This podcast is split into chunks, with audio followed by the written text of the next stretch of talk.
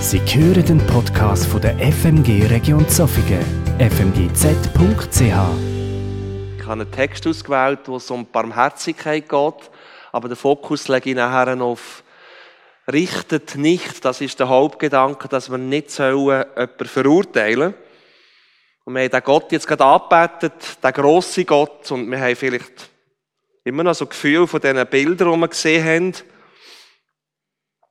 Gott ist ein barmherziger Gott. Gott ist nicht ein Gott von Krieg. Gott ist nicht ein Gott von einer Pandemie. Ich glaube, der Herzschlag von Gott ist, ist ein anderer. Ist Barmherzigkeit, ist Gerechtigkeit, ist Heiligkeit. Ich denke, was wir auf dieser Welt erleben, nach Krieg und Katastrophen, ist auch eine Ernte von dieser Saat, die wir aussehen, von einer Gottlosigkeit, die auf dieser Welt regiert los von Gott.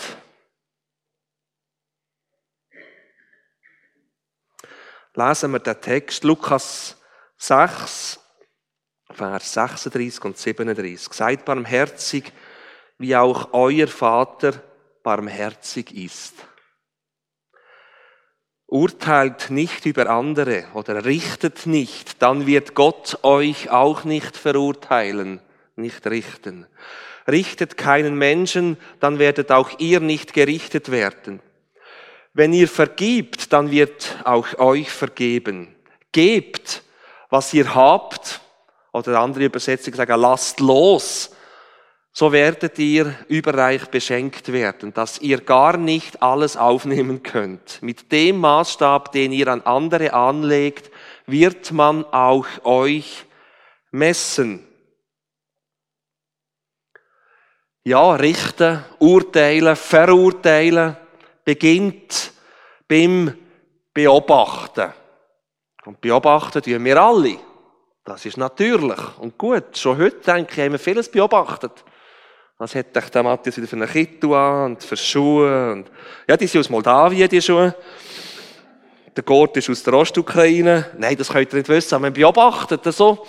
Und ihr habt einander schon beobachtet und welche Masken tragen wir heute und wie tragen wir die Masken und der Matthias hat wieder dort parkiert, wo er schon das letzte Mal parkiert hat.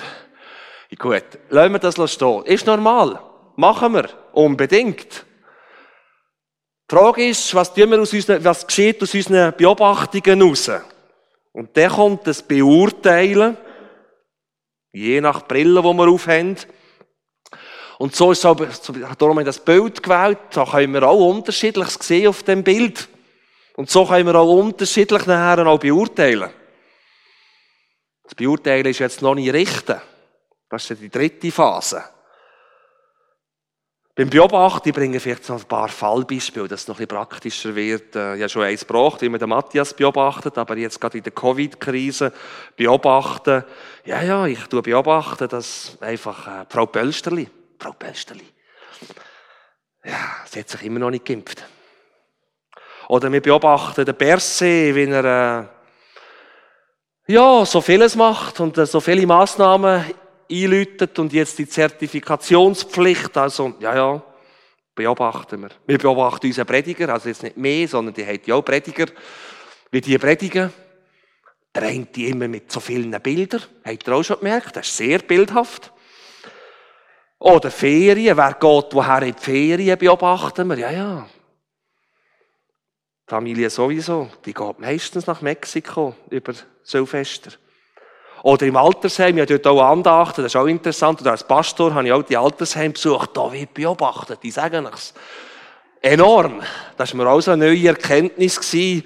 Der Herr Jäger geht jeden Freitag, dabei hätten wir ja einen Park, wo man spazieren kann, aber geht immer in den Wald was macht euch da in dem Wald? Also Beobachtungen und dann kommen Beurteilungen, wo man eben halt schon von in dieser Covid-Krise, eben Frau Pölsterli, die nicht geimpft ist. Und das ist einfach ein Problem, alle Ungeimpften, oder? Weil das ist die grosse Gefahr, die, die Ungeimpften. Ich tue einfach beurteilen jetzt und je nach, man kann das so unterschiedlich beurteilen. Ja, und der Perse, also ich weiß nicht, da sieht, glaube ich, nur noch der einzige Heilsweg aus dieser Krise aus ist die Impfung. Und unser Prediger, ja, schon wieder letzte Sonntag, Themenpredigt, kein Bibelwort richtig ausgelegt und viele Bilder. Und die Familie Bünzli ist jetzt wieder zu Mexiko. Was das kostet, Ferien, so weit weg, ist auch nicht das Klima, oder? Noch so lange fliegen. Und der Herr Jäckli im Altersheim ist schon wieder im Wald am Freitag, immer am Freitag. Was macht echt der in dem Wald? Und jetzt sind wir vom Beurteilen, braucht es dann manchmal nicht mehr so viel, dass wir verurteilen. Und das ist unser Bibelwort, das sagt, richtet nicht, tut nicht verurteilen, weil richten vernichtet. Richten kann vieles kaputt machen. Und ich erlebe das jetzt, bin auch traurig. Und ich werde hoffentlich, tut er mich nicht irgend heute in eine Kübel Ich werde neutral bleiben. Das sind Fallbeispiele, wo ich bleibe. Und es tut mir selber weh, wenn ich in die Gesellschaft schaue, in unsere Schweiz schaue, wie wir eine Polemik haben, wie wir, ja, eine Spaltung neu durch, bis in die Familie hier. Und wie wir einander auch verurteilen. Nicht nur ein Thema Impfung, aber das ist natürlich momentan ein ganz heißes Eisen. Und ich glaube, wir müssen heute auch hier in dieser Gemeinde, wir sind nicht alle einer Meinung. Und wir haben nicht alle die gleiche Meinung. Aber gerade die Liebe von Gott, die Barmherzigkeit von Gott sollte uns Christen dazu führen, dass wir einander nicht müssen verurteilen oder tun verurteilen. Ich glaube, da sind wir jetzt auch mächtig herausgefordert, dass wir auch andere Meinungen stehen ich bin ja auf Krishona in Theologie studiert und dort Karl ist der ehemalige Direktor, hat uns dort gesagt, schaut, in der Gemeinde gibt es so viele Krisen, so viel Konflikt. Und wenn ich gerufen werde, für Konflikt zu lösen in den Gemeinden, meistens sind es ja nicht theologische Fragen. Meistens sind es eigentlich so auf emotionaler Ebene, konfliktmäßig und ich mag dem auch gar nicht streiten.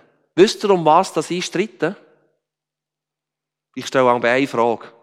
Es ums Heil? Ist Heils entscheidend? Und dann hat er so gesagt, wisst ihr, wenn ich diese Frage stelle, merken wir eigentlich, ob jetzt Frau Böllsteli auf Mexiko geht, der Berse, äh, der Prediger, der ein bisschen bildhaft predigt, ist nicht heilsentscheidend. Natürlich, ich komme auch noch dazu. Ah, jetzt sind wir beim Verurteilen. Ich muss noch meine Fallbeispiele fertig bringen, da die Verurteilung. Wenn man die Frau Pölsterli, tut man wirklich richten. Und wegen ihnen, sie sind eine riesige Gefahr, bricht unser ganzes Gesundheitssystem zusammen. Und der Alain Berset, den will man jetzt bekämpfen und vom Sessel heben, der darf nicht im Bundesrat bleiben, das ist eine Katastrophe. Und der Prediger, wenn der predigt am Sonntag, gehe ich einfach nicht mehr, weil äh, der ist mir viel zu liberal, der Prediger. Und die Familie, die hier auf Mexiko geht, das ist ja wahnsinnig, die könnten das Geld doch auch spenden, mit denen wollte ich nichts mehr zu tun haben. So können wir Herz sein miteinander und können einander richten. Und ich glaube, das ist nicht der Pulsschlag von Gott, das ist auch nicht der Pulsschlag von unserem Bibelwort. Wenn wir jetzt in die Bibel hinschauen, kommen wir, kommen wir zum zweiten Punkt. Finde, habe ich folgenden Vers gefunden aus dem Matthäus 7,3.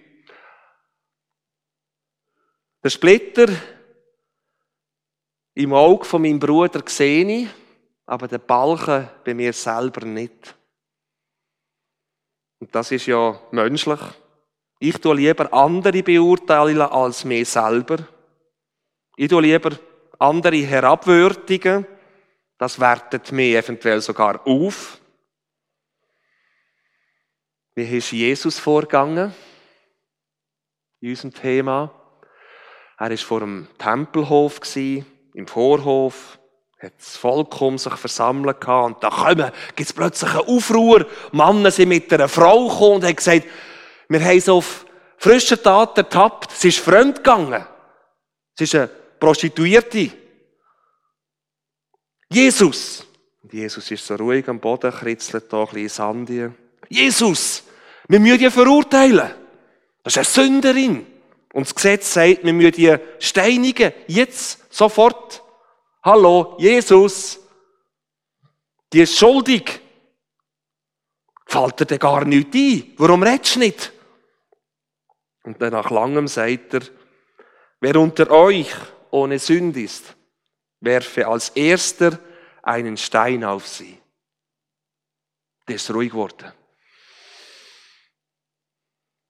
Und die Leute sind sich plötzlich so am Verdünnisieren und äh, der Jesus schaut die Frau an und sagt, Frau, wo sind Sie? Und sie sagt, nein, er hat noch gesagt, hat dich keiner verurteilt? Keiner, Herr. Und Jesus sagt nachher, auch ich verurteile dich nicht. Geh und sündige nicht mehr. Das ist auch ein wesentlicher Punkt, gehört dazu. Da kann man dann eigentlich ein bisschen ausklammern. Das ist ganz ein wichtiger Punkt. Also Jesus hat die Frau angeschaut und nicht unbedingt Sünde. Obwohl er Sünde gar nicht gern hat. Aber er hat den Menschen angeschaut.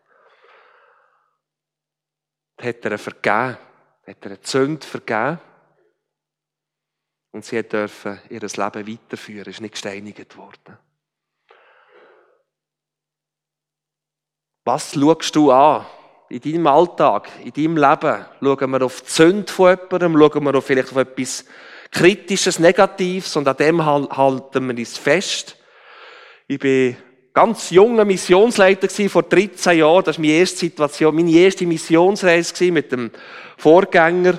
Und dann sagt der Partner dort, das war im Osten von Rumänien, gewesen, will der neue Missionsleiter mal wirkliche Armut sehen? Und dann meine, der Walter Bösch, mein Vorgänger, gesagt, hey, wir haben nicht Zeit, wir müssen weiter, wir haben noch so viele Termine. Und ich habe gesagt, aber Walter, das würde mich gleich interessieren, was will uns der Didi da zeigen? Dann haben wir die Zeit nicht genommen, sind in ein Roma-Ghetto von etwa 3000 Roma gefahren und ich kann euch sagen, das ist erbärmlich.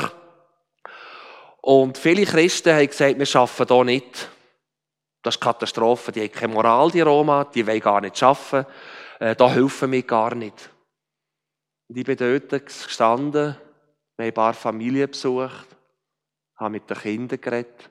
Die wüssten ja, ich habe da Jungs gegeben, ich bin, mein Herz schlägt für Kinder, die nichts dafür können. Die Kinder können nichts dafür, dass die dort geboren worden sind.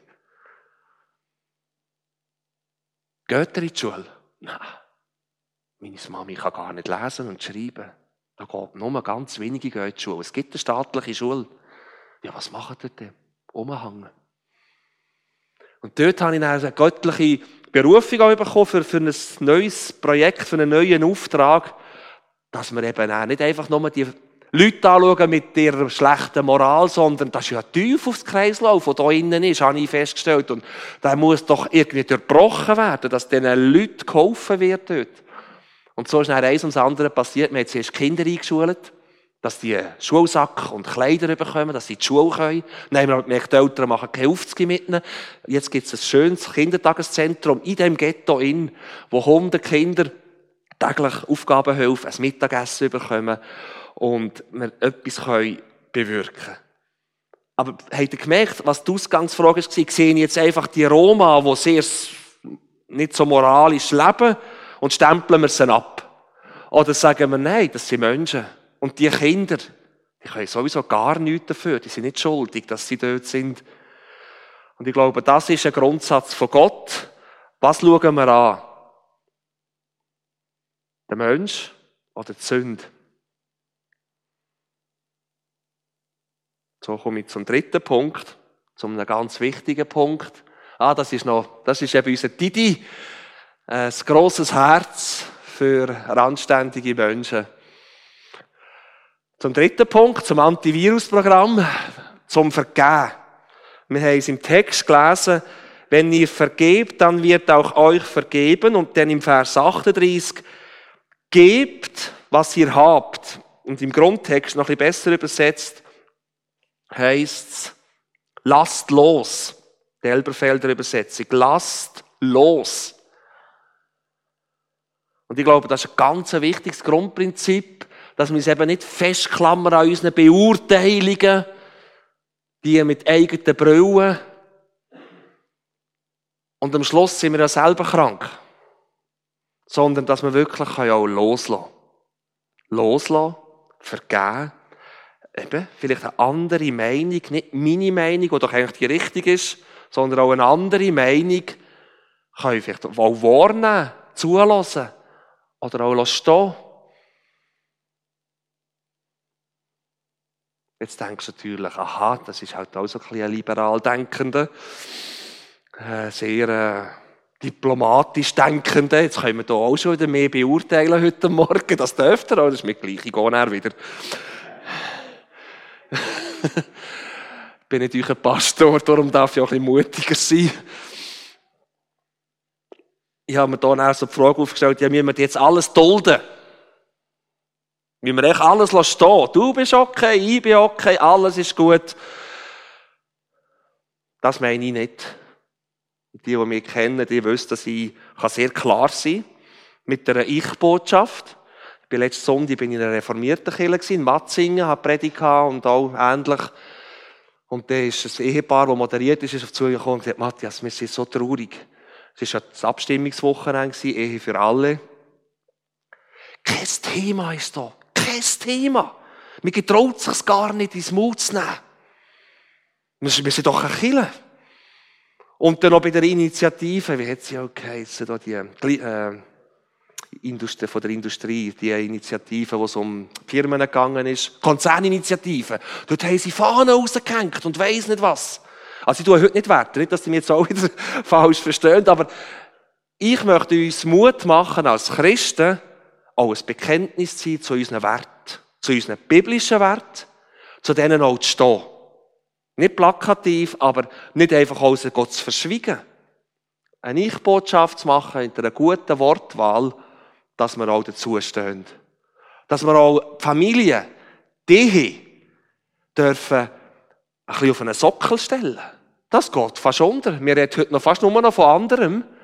Aber das ideale Bild, wo Gott in der Bibel uns nachlegt, dass die Familie so die kleinste Zelle, so eine wichtige Zelle ist, wo darf aufblühen, dass wir zu dem mal stehen und das nicht einfach unter einen Scheffel stellen. Jetzt zu dem e Thema Ehe.